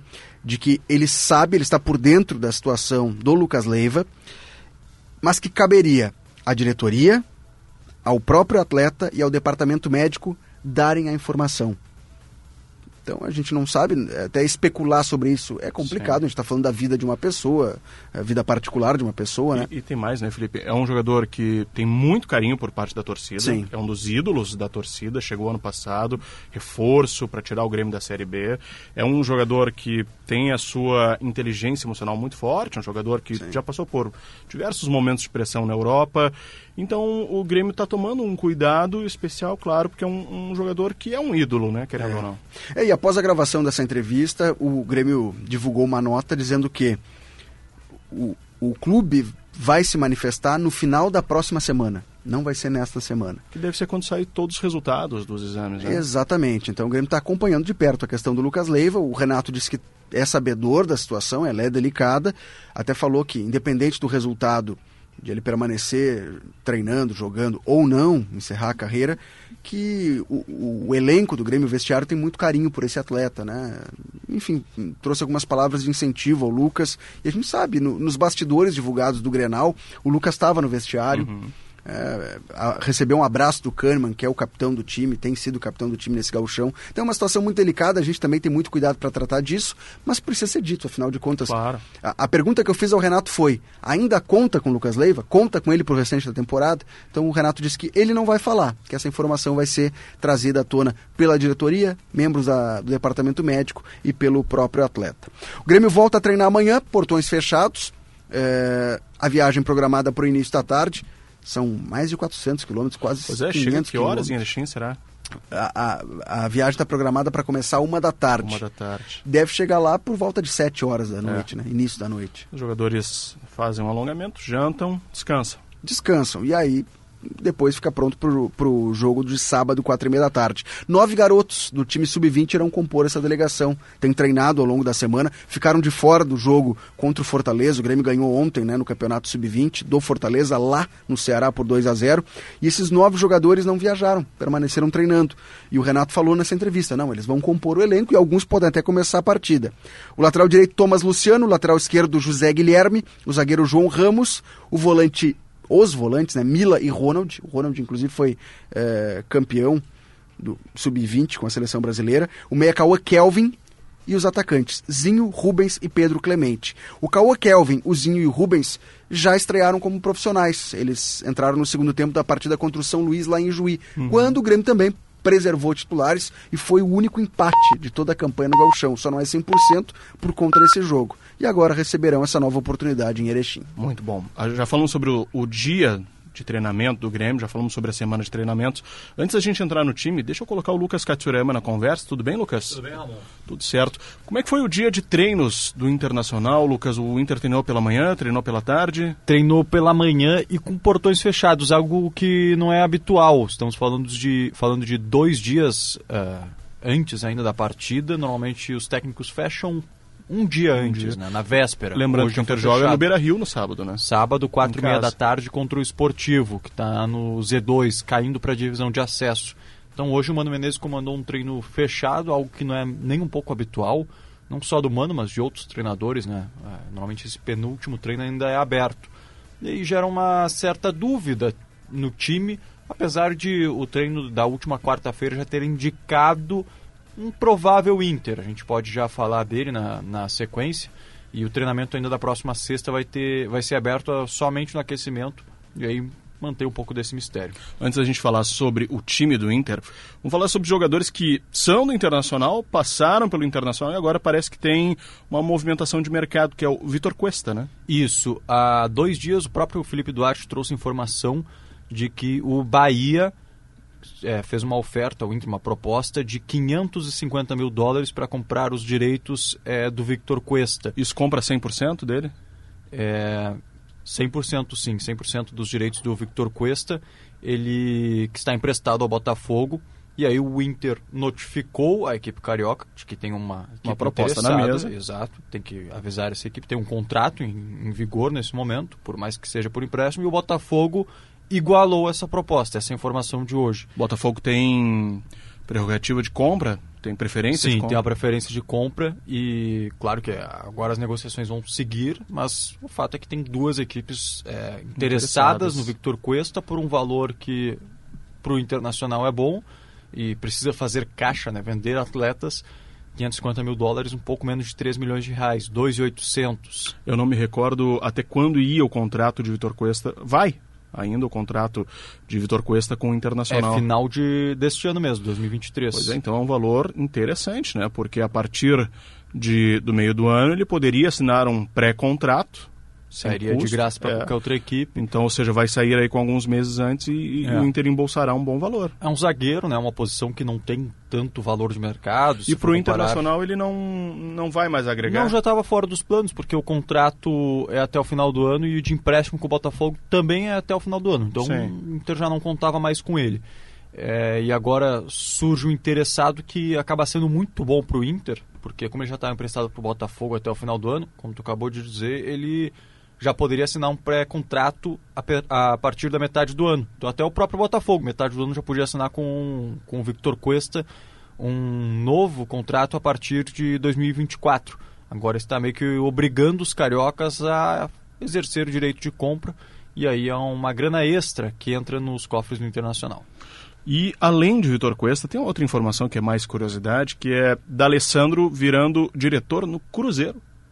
Vai vestir azul, né? Exatamente, o Cruzeiro anunciou hoje oficialmente, com foto e tudo, do D'Alessandro assumindo esse cargo agora de gestão, né? Já se aposentou dos gramados, é, e menos de um ano depois, agora já assumindo um cara que ele já dizia né, que ele queria assumir, agora atuar mais nos bastidores do futebol. Pois é, o D'Alessandro, claro, sempre chama a atenção do torcedor colorado. Onde vai estar D'Alessandro aí? Porque o torcedor quer ver ele ainda no Internacional, num cargo de gestão de futebol, alguma situação assim. Vamos falar sobre os times agora. E, e por que, que eu deixei para depois para falar sobre os dois times? Porque o último jogo foi o Grenal. E, né, consequentemente, foi o jogo onde foram os titulares a campo. O Katsurama trouxe, Felipe, que o Mano Menezes fechou o treino e que ainda não se sabe qual é o time que vai enfrentar o esportivo. Mas será que Katsurama e Felipe, os dois podem dar a sua opinião, né? Podem responder. Será que o Mano já não está pensando nas finais do Gauchão, na semifinal? Com certeza, e até quando a gente for projetar, tem, tem várias questões. Primeiro, o departamento médico, gente suspensa, e falo gente, pessoas, porque é, um deles é o próprio técnico Mano Menezes, né, não se encaixa como jogador, e tem principalmente a questão dos pendurados. E por mais que vai mudar de fase, quem levar o terceiro cartão amarelo nessa última rodada desfalca na primeira partida da semifinal. E caso não leve esse terceiro cartão amarelo, a conta é zerada a partir da fase de mata-mata. Então é melhor cuidar para não perder já num jogo de caráter eliminatório, mas, e, e também, aliás, é um acréscimo, é, limpa a barra para a sequência do campeonato. Sim, sim. O Inter tem alguns. O Pedro Henrique tá fora, né? Tá fora. É ele e o Mano Menezes, suspensos. Sim. Ah, pois é. Quem é que vai comandar o Internacional? É o Sidney Lobo, Sidney é o auxiliar, auxiliar técnico do Mano, já comandou algumas vezes. Tá comandando 100%, só, né? Se eu não me engano, o Sidney Lobo, né? 100%. No comando do Internacional. Uma outra curiosidade. E, Felipe, sobre o time do Grêmio, tu falou que vai todo reserva. Chama a atenção, por exemplo, João Pedro na lateral. Então, pro Renato, ele é reserva. Sim, o- tanto que no Granal o Fábio foi o titular, né? Voltando de Apesar lesão. da, da torcida ter gostado do João Pedro ali no Grenal, porque deu passe pro gol, querendo ou não, entrou no finalzinho. Eh, João Pedro é, res- é reserva. Além dele, temos o Thiago Santos e o, o Lucas Silva sendo as peças do meio do Grêmio. E É. pelo visto, o Renato confia nesses jogadores. O Thiago Santos, por exemplo, o Renato defendeu mais uma vez nessa entrevista que a gente eh, gravou com ele hoje à tarde e reproduziu no Show dos Esportes, uma pergunta do Diori, inclusive, sobre o Thiago Santos. Ele, ele foi enfático, defendendo o Thiago Santos e até fez uma comparação. Se na equipe de vocês, aí na RBS, tivesse alguém que, que fosse muito criticado pelos ouvintes, pelos, né, pelos consumidores e tal, vocês afastariam essa pessoa? Não, vocês dariam apoio para ela. E por isso que a gente está apoiando o Thiago Santos, porque ele é uma liderança do vestiário e também é um bom jogador na visão do Renato, por isso o Thiago Santos ainda está entre os jogadores e, e sendo utilizado no gauchão. Mas sobre esse jogo contra o Ipiranga vai servir para que alguns jogadores que não vêm atuando possam atuar. Ganhar minutagem, né? É, o Diego Souza, por exemplo, tem jogado muito pouco. A partir da chegada do, Luiz Soares, ele virou reserva. E naquele jogo que eu citei há pouco, do São Luís de Juí, ele sequer foi para Ijuí. Então agora deve ir para Erechim e, e, E ser deve o ser a atração, inclusive, do time do Grêmio, né? Com certeza. Ele e o Ferreira, acredito, sejam os mais badalados. O outro que eu incluí aí é o Ferreira, né? Que estava sendo poupado para a fase de, de- da Copa do Brasil e para a fase decisiva do Gauchão. Só que daí entrou o Vina, que deu muito. eh, deu conta do recado, foi muito bem, fez gol no clássico, ganhou a posição do Ferreira. Então o Ferreira agora precisa readquirir ritmo de jogo. E nesse perfil também se encaixa o João Pedro, que é um jogador no lateral direito que veio de Portugal, onde ele não estava recebendo oportunidades. Antes tinha sido emprestado ao Corinthians, onde ele também não era titular. O último jogo do João Pedro, antes de vir para o Grêmio, tinha sido em junho do ano passado. Pela Libertadores, no Corinthians e Boca, que ele entra nos minutos finais. Então, esse jogador ele precisa jogar. E isso o Renato tem dito. Que o Fábio estava lesionado, mas é o titular. E o João Pedro estava muito tempo parado, não aguenta basicamente 90 minutos, né? Cada jogo ele é substituído ou entra no segundo tempo. Então João Pedro precisa readquirir ritmo de jogo e só vai acontecer atuando. Justamente é o que deve acontecer nesse sábado. E Luiz Adriano vai ser titular no Inter? Lucas? Titular no lugar do Pedro Henrique e já deve assumir a titularidade para a sequência, né? O, o Mano já tratava o Pedro Henrique como algo provisório no comando de ataque. Pedro Henrique está suspenso, automaticamente entra o Luiz Adriano. E aí já vai gerar uma dúvida, eu não estou falando para o jogo de agora, é claro, mas para a sequência da temporada, uma das dúvidas nesse time do Inter vai ser Pedro Henrique ou Wanderson, lado esquerdo de ataque. Grêmio viajando amanhã, volta no domingo? Volta no sábado, Sábado, após o jogo. O jogo é quatro e meia da tarde. Sim. Termina ali por volta de sete horas toda a função, oito, nove horas, o Grêmio já pega a estrada de volta. Vai chegar aqui de madrugada. E o Internacional jogando no Beira-Rio, descansa no domingo? Não ter essa programação ainda, Ainda não sobre, tem, né? sobre o domingo do Inter. Porque o Internacional teria depois mais uma semana ainda, né? De, de folga e treinos Isso, apenas, porque né? a, a metade da, da semana que vem é Copa do Brasil. Copa do Brasil. O Inter já está automaticamente na terceira fase, não, não precisa disputar essa parte. Uma última dúvida de ouvintes até, Lucas. Matheus Dias deve começar jogando também, será? Isso, porque a gente vai projetar o time. Tem duas grandes atrações. Primeiro, o goleiro John deve fazer a sua estreia, porque o, Kehler quebrou dois dentes no Clássico Grenal. E a outra grande atração é o meio de campo diferente. Não só na escolha dos nomes, mas na formação dele. Mano Menezes deve repetir uma espécie de um tripé, como ele já vinha fazendo no passado com o Gabriel, Johnny e Depena. Dessa vez deve ser o Matheus Dias como primeiro, Johnny na posição que deu certo em 2022 e o Estevão sendo esse outro jogador. O Estevão. É. V- vamos já projetar o time então. Vamos lá. E aí, claro, é, vou trazer esses pontos, né? O Mano Menezes e o Pedro Henrique estão suspensos. Departamento médico, Keiler quebrou dois dentes, aí o John deve atuar. Vitão e o Baralha sentiram é, desconforto muscular depois do clássico e também devem ser preservados. E tem uma lista extensa de pendurados, são sete, que aí. ah, Pra não correr risco, né? Vai, é, vai a zerar. maior né? parte deles. O Johnny é o único que deve atuar nessa projeção de time que a gente está fazendo. Bustos, Baralhas, Johnny, Depena, Maurício, Lucas Samas, Lucas Ramos e Alemão. São pendurados. Se levaram o terceiro cartão amarelo, não jogam a primeira partida da semifinal. E se não levarem, zeram a conta a partir do, da, das semifinais do Campeonato Gaúcho. Provável time, é, com esse tripé que eu vinha falando, deve ter o John no gol, Mário Fernandes, Mercado, Moledo e o René, Matheus Dias, Johnny, Estevão e Alan Patrick, Wanderson e o Luiz Adriano jogando como titular. Ou seja, o time praticamente titular com algumas peças reservas. E o time do Grêmio, nós já passamos. Vamos só repetir ele, Felipe. Vamos lá, claro. Breno ou Grando, né? Começa essa dúvida no gol. João Pedro, Gustavo Martins, Bruno Vini e Diogo Barbosa. Thiago Santos, Lucas Silva, Gabriel Silva Galdino, Ferreira e Diego Souza. Lembrando, é um provável time. O, o- o treino dessa quinta-feira foi com portões fechados, na sexta-feira da mesma forma. São as atividades que vão definir essa escalação. Teremos duplex na Gaúcha no sábado, então? Com certeza, né? Acredito que muito mais voltado para o jogo do Internacional. Como o Grêmio já está resolvido, a não ser que a situação comece a ficar complicada no Beira-Rio, aí vai interessar bastante o que está acontecendo em Erechim. É, porque aí dependendo do Ipiranga pode passar o Internacional. Boa viagem, Felipe. Brigadão. Valeu, Ramon. Um abraço. Lucas Katsurama, muito obrigado. Grande abraço. Valeu, Ramon. Um abraço. 11 e 56 para esponqueado Chevrolet. E chegando aí o Rafael Collin, Barão da Madrugada. Tudo bem, Collin? Tudo bem, Ramon, tudo certo. Pronto para mais uma madrugada, virada de quinta para sexta, com a presença de Cristiano Munari no estúdio, para a gente bater um papo legal. Sempre é bom conversar com o Munari sobre as coisas do mundo da bola. Mari, o treinador do time campeão né, da Copa KTO. Sim, sim, é o nosso prof. Pro. É.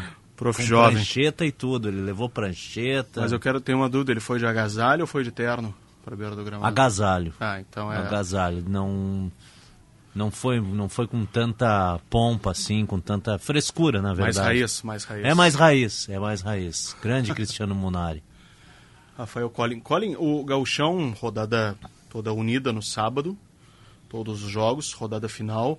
Tu tem alguma expectativa para algum jogo que tu acha que vai ser melhor? Grêmio e Ipiranga, Interesportivo, tem algum deles que tu acha que vai dar uma emoção maior agora no final? A emoção- Caxias, o Juventude. A emoção mesmo eu acho que é na parte de baixo, é lá em Ijuí, porque quem se o São Luís empatar ou ganhar, tá mantido na, na elite e o Aimoré cai. E pro Aimoré não cair, tem que vencer o São Luís lá em Juí. Então é como se fosse uma decisão para ver se o time segue no gauchão ou, ou se cai para uma competição que depois é difícil voltar, É, né? porque são Esse que é o times, grande problema. Tem muito time de tradição na divisão de acesso no nosso interior e depois para voltar não é nada fácil. E o São Luís que passou de fase na Copa do Brasil, né? Agora se cair para a Série B do Gauchão, o Aimoré é um time tradicional aqui da região, é, ou seja, os dois são, são times grandes que estão um dos dois vai, né? É, mas o São Luís ele ele passou, depois caiu, depois Sim, caiu pro sim, Remo, sim, né? Passou pro Juventude e caiu pro Remo. É, tinha eliminado o Juventude. Eu digo pela, pela grana que ganhou, né? Conquistou ali no jogo contra o Juventude, caiu pro Remo, ma- mas, teve uma passagem de fase. E aí agora tá nessa situação. É, vamos, esse é o jogo que eu tenho mais eh, expectativa, assim, do, do nosso futebol do interior. Sobre o, o Inter esportivo, por ser no Beira-Rio também, e, e o Inter ter que reverter um, um momento ruim depois de uma derrota em Grenal, acho que o Inter não vai ter muita dificuldade, mesmo com o time descaracterizado, e aí a gente pode aproveitar para ver vários outros jogadores, Estevão, por exemplo, Matheus Dias é outro jogador interessante da gente ver, de repente, começarem a se soltar um pouco mais, né? O Estevão, principalmente, está mais do que na hora de, de se soltar, né? Não adianta ser uma eterna promessa. E o, e o Grêmio também, vários nomes eu vi o, o Felipe relatando, né? De, de gurizada que pode jogar contra o Ipiranga, mas também esse time do Ipiranga chama muito atenção. Então também quero ver esse time do Ipiranga contra o Grêmio. Ah, como é que ele tá, como é que tá, como é que tá para jogar a semifinal do Campeonato Gaúcho, porque a vaga já está garantida, né? Bom programa. Obrigado, Ramon. 11 e 59 não há tempo para mais nada. Agradecemos muito sua companhia, sua audiência. Nós voltamos amanhã. Tchau, tchau.